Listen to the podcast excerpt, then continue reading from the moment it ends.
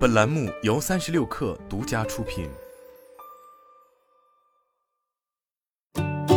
本文来自界面新闻。近日，俞敏洪在淘宝新东方好老师直播间开播，引发关注。外界猜测其或许准备出走入淘，此举意在双十一期间先行探路。十一月二日，俞敏洪在其个人微信公众号“老俞闲话”上公开回应，新东方要进行平台的战略转移，属于无稽之谈。他在文中表示，各种媒体报道他和东方甄选会从抖音转移到天猫平台上去，起因是十月三十一日。他应新东方考研业务部门的邀请，要去淘宝的旗舰店做一场面对大学生的演讲。这一演讲被过度解读成新东方要进行平台的战略转移，这当然属于无稽之谈。我每年都会在淘宝上和大学生进行交流，今年也和往年一样，并不是什么特殊的安排。俞敏洪提到的淘宝演讲。开播于今年天猫双十一大促付尾款的第一天，与其他带货主播详尽介绍商品、提醒消费者付尾款不同，俞敏洪在直播中以大学生如何做好个人兴趣选择和时间为主题，